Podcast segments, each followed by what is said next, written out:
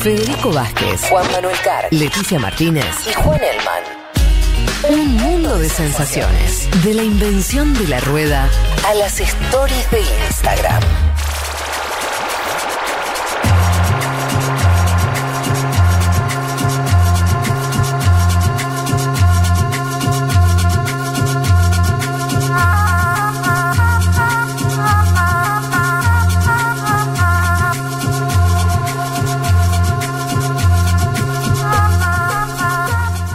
Metámonos en eh, España. Eh, lo anticipaba Juanma, eh, había una semana convulsionada, como pocas. Sí. Empecemos hablando sobre esos hechos concretos y después vamos a hacer un panorama, Dale. ¿no? ¿Te parece? Dale. Como para graficar lo que pasó, pero para también entenderlo. Primero, está la detención del músico Pablo Hassel, ¿no? Y la marcha nazi que tuvo lugar en Madrid. Eh, empezamos de ahí para ver qué pasa en el gobierno de coalición entre el PSOE y Unidas Podemos y una derecha que creo yo que está mutando. Ahí me mira Juan Elman y creo que está mutando la derecha española. Vamos también a trabajar un poquito eso. Hassel fue detenido el día martes en la Universidad de Lleida, en Cataluña, por la policía local, los mozos de escuadra, ¿no? Em, ¿Cuál es uno de los principales cargos contra el músico? Injurias a la corona, justo que estábamos charlando del tema al inicio de este mismo programa. Fue condenado a nueve meses de cárcel.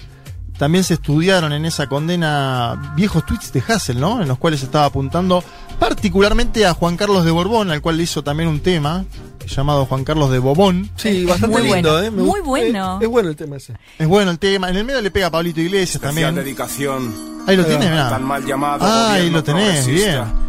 Que ha perpetuado la represión. Bueno, Juan Carlos de Borbón sabemos que permanece en los Emiratos Árabes Unidos, ¿no? Eh, le, le decía parásito, etcétera. La condena se enmarca en la llamada ley Mordaza del año 2015, es parte de todo ese entramado judicial.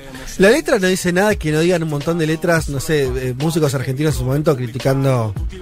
No, y o que sea, es, es, es- podría ser una letra de León Gieco casi. la- la- la, vida del, del ¿Eh? rey emérito, digo. Sí, Y la propia tradición, te digo, antimonárquica en España a nivel Ajá. cultural existió y existe. Total. Y en Gran Bretaña existió y existe, no sé, el punk eh, británico. Totalmente. Se basa en eh, God Save the Queen, sí. ¿no? Y, y- y me parece que ahí hay, hay cuestiones que indudablemente sobre esto de la libertad de expresión, debates que calaron en la sociedad española durante estos días. Y además, ese mismo día en que Hassel fue detenido, se produjo, como lo dijimos en la apertura, una movilización nazi. Y cuando digo una movilización nazi es literalmente una movilización nazi en Madrid, en conmemoración de Krasnivor.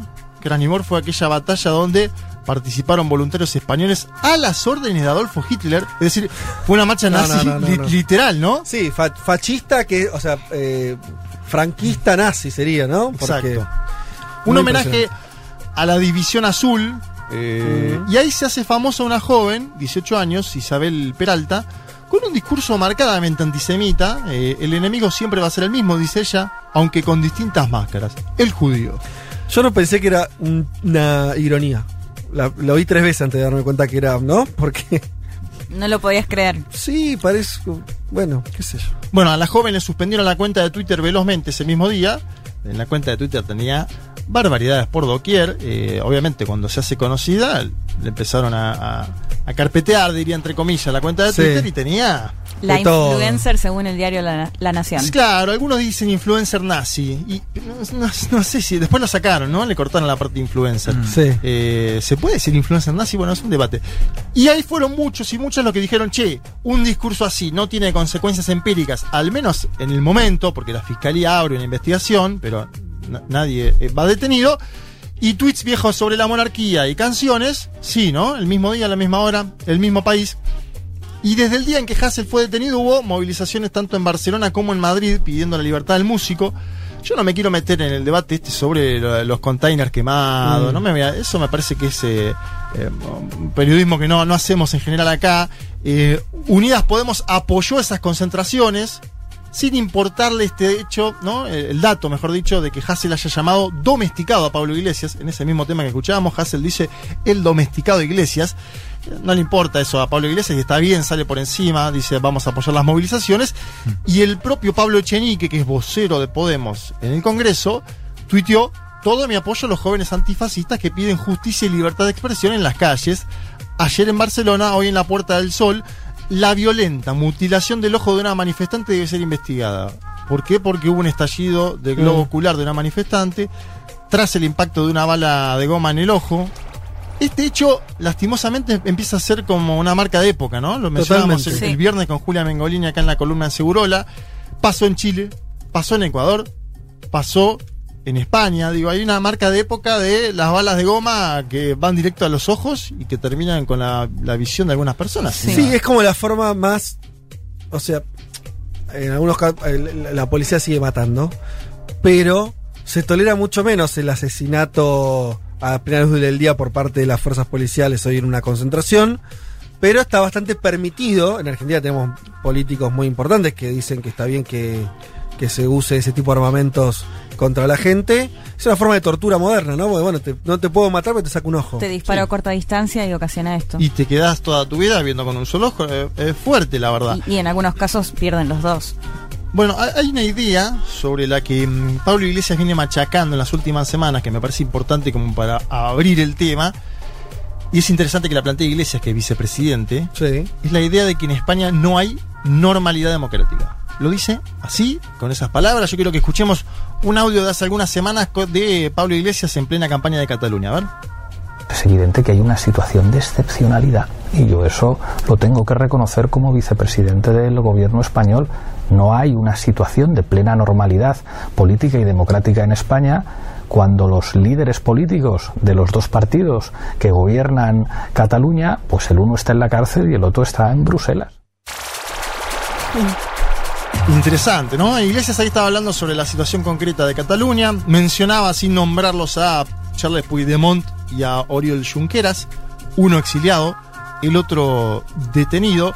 Traigo el audio además porque hubo elecciones en Cataluña y porque me sirve para analizar un poco el escenario político eh, en ese lugar. Una balanza inclinada hacia el independentismo, ¿no? Aunque con mayor abstención que hace cuatro años. Eh, acá me quiero parar un segundo. El independentismo en Cataluña es un fenómeno que cada cuatro años volvemos a mencionar, a Sí. analizar, que a veces algunos lo dan por muerto, pero que Mm. sigue ahí, evidentemente tiene un peso electoral y político que es innegable. Nosotros me acuerdo cuando el primer programa de Un Mundo de Sensaciones fue aquella votación, ¿no? Eh, de Cataluña. Y también, ojo, porque hay un fuerte avance de Vox. Vox, esta formación eh, ultraderechista que saca 11 escaños, que se come crudo a Ciudadanos, ¿no? Una muy mala elección de Ciudadanos, esa expresión que quería ser de centro derecha, pero que terminó siendo más de derecha. Supera además Vox holgadamente al Partido Popular, la formación más tradicional de las derechas en España. Y la formación de Abascal ya se plantea como, la- diría, la opción fuerte de la derecha española ante este PP que está en crisis interna, ante un PP que tiene que abandonar la histórica sede de, de Génova en Madrid eh, por la situación en la que está, que se busca oxigenar o, o- Sí. o volver a inventarse. eh, una sede que estuvo más vinculada en los últimos años a investigaciones judiciales que a congresos o a mitines partidarios. ¿no? Cuando pasa eso, eh, evidentemente hay un problema en ese partido. Y Santiago Abascal habló sobre las elecciones en, en Cataluña. Me parece importante traerlo en este marco político electoral español, porque él dice que hay que construir una alternativa a un socialismo sin escrúpulos, a un comunismo totalitario y a un separatismo egoísta. Escuchémoslo. Una gigantesca responsabilidad que nos lleva a la obligación de reconstruir la alternativa para recuperar el orden constitucional, para recuperar la unidad y la convivencia en toda España, que nos obliga a tender la mano a muchos millones de españoles que hoy nos están mirando probablemente con, inquietud, que nos están mirando con sorpresa, con interrogantes, y tienen que saber que Vox va a estar a la altura de las circunstancias, que Vox no va a caer en una euforia absurda y que Vox sabe que hoy tiene la responsabilidad de construir una alternativa patriótica contra el socialismo sin escrúpulos, contra el comunismo totalitario y contra el separatismo egoísta que hoy controla los gobiernos de España y de Cataluña. Estaremos a la altura de las circunstancias. Visca Cataluña y viva España. Yo veo a, a, a como una especie de. mm, A ver si me ayudan con esto. Una especie de trampismo sin Trump en, en España. Por ahí es una idea sobre la marcha, ¿no? Que estuve pensando en los últimos días.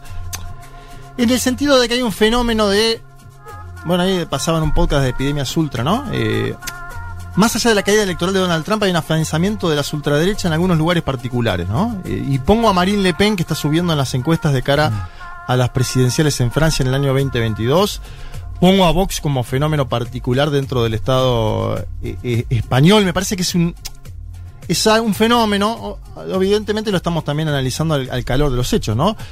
Pero que ya excede España, que está debatiendo Europa. Después veremos hasta, hasta cuándo le da la nafta a estas expresiones, hasta dónde le da la nafta, mejor dicho. Pero la foto de hoy es de crecimiento, ¿eh? Y más allá de Trump. Estoy hablando sobre todo de Europa. Y además otro dato, que acá este lo traje porque también me parece interesante para analizar y preocupante a la vez. Tanto Iglesias como Abascal, que están en las antípodas del pensamiento, ¿no? Que son dos personas que piensan totalmente opuesto, plantean fallas en la diaria de la democracia en España, ¿no? Ujú. Tanto Iglesias como Abascal están planteando fallas en el normal, en la normal situación democrática de Bueno, España. Es que eso era un poco lo que planteaba con eso de, la España de la Moncloa. Me parece que son las dos, ellos dos expresiones de que esa España de la Moncloa, que es la España de los acuerdos, de la estabilidad, eh, queda muy poco. Y me parece que cuando ellos hablan de, de que no es una normalidad democrática, están hablando que la democracia que ellos estaban acostumbrados, o la sociedad española estaba acostumbrada desde los años 80, o sea, hace mucho tiempo, hoy no está más. Ahora, está rota. Y, y- y sumo que es eh, un- una idea que es eh, en ese escenario de explosión del bipartidismo, hoy, en el escenario actual, parecería que Vox ocupa el lugar que ocupó Podemos en su momento. No por Claro. una cuestión lógica, ciertamente, sino el, la El que pa- claro, el que irrumpe y la idea del, del partido protesta, ¿no? Del partido más anti-establishment. Hoy, ciertamente, digo, Podemos dice el funcionamiento de la democracia desde un escaño del, del gobierno. Ahora, es interesante algo, Juanma, que vos trajiste dos manifestaciones. O sea, se da en paralelo una manifestación antifascista que pide por eh, un rapero detenido y una manifestación fascista con la pibita esta eh, hablando de los judíos. Quiero decir, a nivel de la sociedad, más allá de los partidos, más allá de la ubicación o de lo que pasa con el sistema de partidos, en la sociedad está pasando esto. Hace años atrás no hubieras tenido ninguna de las dos manifestaciones. Por ahí todavía sorprende más la Y lo manifestación curioso- fascista, pero bueno. Pero pará, lo curioso es que la, la movilización fascista cuestiona a Vox y la movilización antifascista cuestiona a Podemos. Entonces ahí tenés algo de las bases Sí. que est- están cuestionando Sí. a... eh, Es complicado, es complejo. El auge de Vox no moderó al Partido Popular, ¿no? Mm. ¿Se acuerdan que en algún momento se especuló, sobre todo con la salida de Cayetán Álvarez de Toledo de la vocería del PP? Que se iba a moderar el PP. Cla- claro, que el PP iba a abandonar los discursos incendiarios, que se iba a mover más al centro. También esa especulación partía de algo que era el desplome de Ciudadanos, ¿no? Que estaba más en el- la centro derecha. Eh, Es decir, aparecían consejos hacia el PP de moderación. Eh, El PP de Galicia, por ejemplo, siempre se, se tomó como ejemplo del más moderado. Mm. Era lógico un movimiento hacia el centro para ocupar ese espacio que dejaba Ciudadanos. Pero si miramos Cataluña, nos damos cuenta de un dato: que la caída de Ciudadanos hace crecer a Vox Claro. y también al PSOE. Es decir, hay- lo- claro. los votos de centro van al PSOE y los votos de derecha. Es-. Eso pensaba, porque en Cataluña, atravesada en los últimos años por el tema de eh, la independencia, digo, en lugar o en desmedro de Ciudadanos y del PP, que surja Vox, porque creo que no tenía ningún representante, o sea, Cero, pasa a tener de cero 11 a 11. diputados con un discurso muy fuerte en contra del independentismo catalán. Digo, y se da también al- a la par de que los movimientos independentistas también tuvieron una buena elección, al menos si se los suma, Totalmente. ¿no? Digo, también como dos cuestiones que, que parecen muy distintas, pero ambas crecen. Y ahí en el medio vamos al Partido Popular a escuchar a José Luis Martínez Almeida, que es alcalde de Madrid por el PP, que habló sobre la detención de Hassel y lo traigo para escuchar el tono con el cual está actuando el Partido Popular, queriendo copiar el discurso de Vox o, escuchemos el tono de las palabras. Me parece que con esto nos damos cuenta de que Vox, así como Podemos, y lo dice Juan Elman muy bien, movió el amperímetro en su momento para que el PSOE se haga, se vaya más a la izquierda su discurso, ahora Vox lo está haciendo eh, para que el PP tenga un discurso más de derecha. Escuchemos a Martínez Almeida, el alcalde de Madrid, hablando sobre Hassel. no deben estar en el gobierno aquellos que alientan, apoyan, toleran y amparan que se produzcan conductas de este tipo. No estamos hablando de Pablo Hassel como un mártir de la libertad de expresión. Es un vulgar delincuente. Es un vulgar delincuente que si entra en prisión es porque es la tercera condena que tiene como consecuencia de haber agredido a policías, como consecuencia de ser un especialista en delitos de odio. No es una persona, Pablo Hassel, que merezca el respeto, en mi opinión, de ningún demócrata. Es una persona que es de justicia en estos momentos que está en la cárcel. Bien, los dardos de Almeida tenían un destinatario bastante claro, que es el vicepresidente Pablo Iglesias. Incluso Díaz Ayuso, que es presidenta de la Comunidad de Madrid, le pidió públicamente a Sánchez que aparte al secretario general de Unidas Podemos del gobierno de coalición. Eh, me parece que el PP intenta seguir sembrando una división hoy que existe en el gobierno en torno a las movilizaciones eh, por la libertad de Pablo Hassel, porque básicamente Unidas Podemos plantea un indulto y el apoyo a la movilización, y Sánchez dice que se debe debatir el tema de la libertad de expresión, ampliando los canales, pero que a la vez es inadmisible la violencia en las movilizaciones. Llegado a este punto, quiero que escuchemos, eh, eh, se posicionó tarde, creo yo, eh, el presidente en funciones de España el día viernes. esto es lo que decía Pedro Sánchez sobre las movilizaciones en pedido de la libertad de Pablo Hassel. En primer lugar, la democracia española tiene una tarea pendiente, que es ampliar y mejorar la protección de la libertad de expresión. Existe además un amplio consenso dentro de la sociedad española para amparar mejor la libertad de expresión en línea con la regulación que existe en otros países europeos. Y el Gobierno de España ya ha manifestado que va a mejorar la protección legal de la libertad de expresión. En segundo lugar, en una democracia plena, y la democracia española es una democracia plena, resulta inadmisible el uso de cualquier tipo de violencia. No hay excepción a esta regla, no hay causa, ni lugar, ni situación que pueda justificar el uso de la violencia. Ahí un poquito le responde a, también a su a su vicepresidente, ¿no? Porque dice, remarca que hay democracia plena en España, ¿no? Eh, y, bueno, y la condena a la violencia, que es lo, que decías, la condena también a la marcha por Hassel.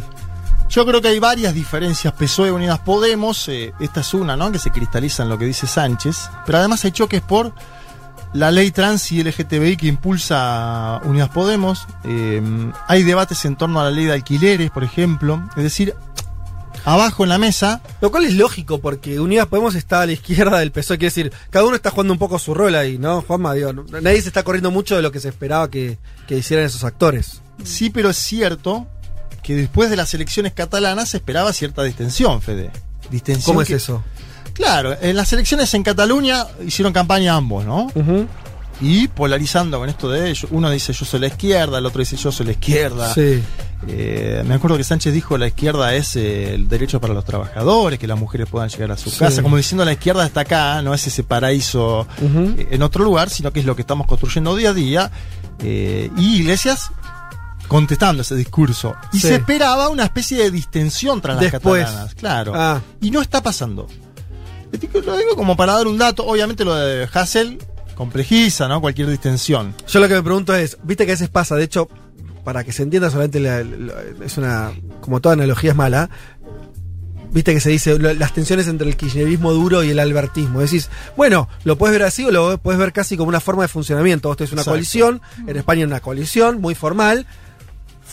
O sea, puede ser funcional la coalición que se muestra en diferencias para vos contener un poco a todo ese electorado, que es, que es diverso. Vos tenés al votante moderado del PSOE histórico, que por ahí es un, no sé, un, digo cualquier cosa, un tipo de un tipo de 65 años que siempre votó a la izquierda moderada, y tenés mm. a un joven activista de 25 que es más podemista. Bueno, tenés que la coalición debería representar a todo eso. Por ahí es que Pedro Sánchez me parece que siguió un poco en esa línea media tibia de nunca condenar lo de la monarquía, digo, y hace mucho ruido cuando se van siempre al tema de la violencia en las protestas y corren el foco de, en definitiva, lo que se está poniendo eh, sobre la mesa es la discusión sobre la libertad de expresión. O sea, me parece que siguió un poco en esa misma línea. Sí, también es un partido monárquico el PSOE, entonces... Claro, por eso digo, ¿no? Por pedirle a Pedro Sánchez que cambie una tradición No, no, por eso digo, que siguió en la misma línea, me la misma línea, ¿no? Un partido que... El tema es que crece la ultraderecha, o sea, el tema es que está buenísimo el debate, ahora... Eh, si te come mucha cancha eh, Vox en términos de integración de discurso, si normalizás tener una manifestación nazi en el centro de Madrid, estás en problemas. en todo este contexto que estamos eh, hablando, se dio además un lindo debate sobre el gobierno, el Estado y el poder. En la Cámara de Diputados habló eh, Pablo Iglesias sobre los medios de comunicación. Él dijo que tiene menos poder que, por ejemplo, el dueño de A3 Media, ¿no? Una- un grupo empresarial mediático español. Esta es una declaración que para mí hay que escuchar y analizar porque, porque él está diciendo, somos el gobierno, o sea, yo soy parte del gobierno, pero no tengo el poder. Es una, Claro. especie- es una idea similar, Fede, a, a aquellos primeros años de Evo Morales en Bolivia. ¿Te acordás que la trabajaba mucho esa idea? Y que creo que sirve para pensar América Latina también, ¿eh? Ver, Totalmente. eh, escuchemos un poquito a Pablo Iglesias. Uno de los problemas fundamentales de nuestra democracia es que el poder no se reparta. Porque la democracia, señoría, no solamente son un conjunto de procedimientos, es que el poder esté repartido. Es que no sea una minoría la que goza de todo el poder. Y una sociedad en la que solamente los millonarios pueden tener grandes medios de comunicación es una sociedad limitada democráticamente. Los dueños de los medios de comunicación tienen más poder que usted, que ha sido elegido por la ciudadanía, e incluso tienen más poder que yo, que soy vicepresidente del Gobierno, y usted lo sabe, y usted lo sabe, que usted pinta mucho menos que los dueños de A3 Media o los dueños de Mediaset, e incluso yo que estoy en el Gobierno. Dígame con el corazón en la mano que eso le parece normalidad democrática, señoría. ¿A quién le hablaba ahí Iglesias? A un diputado del Partido Popular. Ah, estaba debatiendo, eh, está bien, con un diputado del PP. Perfecto. Eh, fuerte lo que dice. Fuerte y a la No, vez muy- lo- lógico, ¿no? Pero eh, Sí. yo digo, ¿Sabes lo que el problema con esto? Eh, Lo vamos a hablar después cuando también en, en la sección está. debate, eh, batalla de ideas. Pero el problema es que no hay una respuesta. El problema es que está muy bien el diagnóstico y no se sabe qué haces con eso. ¿Qué hace? O sea, Pablo Iglesias llega a decir, yo tengo menos poder que el dueño de un canal de televisión. Y papu, ¿qué hacemos con eso? Porque hay, queda, queda una situación muy dramática después de pronunciar esas palabras, cuando no puedes hacer nada. Queda, te diría que el dramatismo, ¿no? Es casi total. Sí, Eh, el que es dice- vicepresidente le dice a los españoles yo tengo menos poder que el presidente canal. Tiene razón, hasta decís, che, que bien en términos morales que lo diga. Ahora, cuando no puedes accionar frente a eso, queda una desesperanza al otro lado. Ojo con eso, porque Sí, es el famoso, la, la ¿Qué pol- hacemos? la política como puesto menor, ¿no? Eh, que, que algún empresario de medios... eh, Pero ¿me entendés la desesperanza de reconocerlo? sí, sí, sí. A las Una bases, cosa que lo diga un sociólogo, otra la- cosa lo la- diga. A las bases, claro. Parece como un analista, gobierno, ¿no? además. ¿Eh? Y, el vicepresidente del gobierno, no solamente Eso te digo. partido, claro. Él Bueno, está diciendo, no hay normalidad democrática y los dueños de los medios de comunicación tienen más poder que el vicepresidente. A veces la verdad es complicada. decir, Duele, ¿eh? ¿no? Sí. Y, sobre todo, insisto, cuando vos no- en política no, no puedes dar el otro paso, que es decir, y por ese motivo voy a lo que quieras. Se termina ahí. Problemón. Problemón, 2023 son las próximas elecciones generales eh, en España. Hay que ver cómo aguanta y si aguanta mm, hasta 2023 esta coalición de gobierno. Hoy eh, hay, hay mecanismos propios de la democracia española que podrían llevar a algún cambio en algún momento. Lo veremos. ¿Cómo? En, en este momento el Alavés justo va ¿Quién perdiendo, ¿no? pierde? El Alavés pierde. Es, eh, se disparó, se disparó. pasó? el, hermano. es el- el- la voz, la- el, el reconocimiento de voz, rarísimo. Pero justo que estamos hablando de España, Sí. nos indican que pierde el Alavés, es bueno el dato. Sí. Yo digo, como conclusión, hay un escenario de ebullición muy fuerte en el Estado español. La solidificación, y este es el dato preocupante, de una derecha ultra con cada vez más espacios institucionales en las comunidades autonómicas. Este es un dato. Y una interna acentuada entre los partidos de la coalición de gobierno. Una interna explícita, una interna pública. 2023 son las próximas elecciones generales. Falta una eternidad en el escenario de pandemia, pero en líneas generales, si me decís una palabra para definir esta A ver. columna, te digo preocupación. Preocupación. Que, igual que moderado. Con todo lo que contaste, usaste una palabra casi diplomática. ¿Y qué querés que te diga? Preocupación. Guillotina. Preocupación. Pero sí, yo Algo huele a podrido en Dinamarca. Bueno, en todo el primer mundo. Federico Vázquez, Juan Manuel Carr, Leticia Martínez y Juan Elman. Un mundo de sensaciones.